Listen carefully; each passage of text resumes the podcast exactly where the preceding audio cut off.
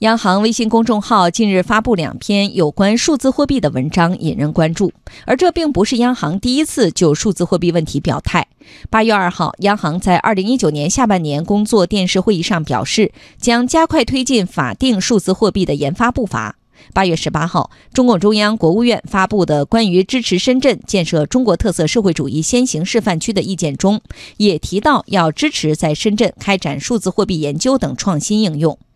近期数字货币频频出现在央行的表态中。中国人民大学财政金融学院副院长赵锡军认为，这表现出央行对数字货币发行流通工作非常重视，正在就此做充分的准备。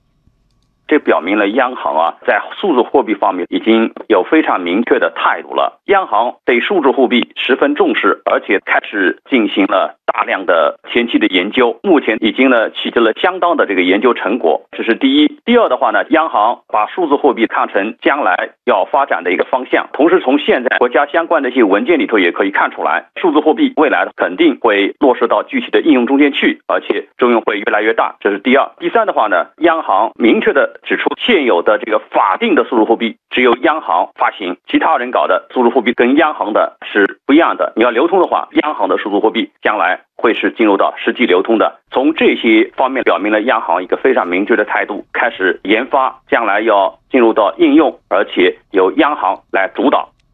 八月十八号，中共中央、国务院发布关于支持深圳建设中国特色社会主义先行示范区的意见，意见提到支持在深圳开展数字货币研究等创新应用。为什么会选择在深圳开展相关研究？赵锡军分析说。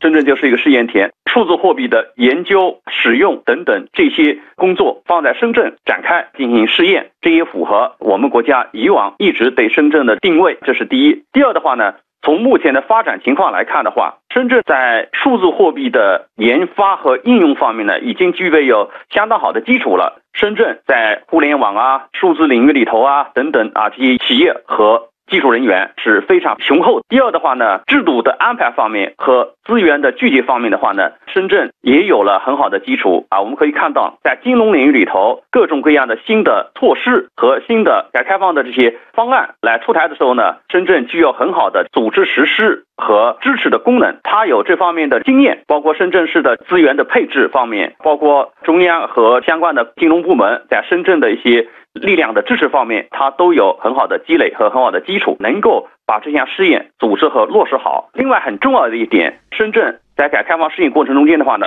形成了一个很好的风格，就是说它能够包容各种各样的成功或者不成功，大家对试验的认可是评价比较高的。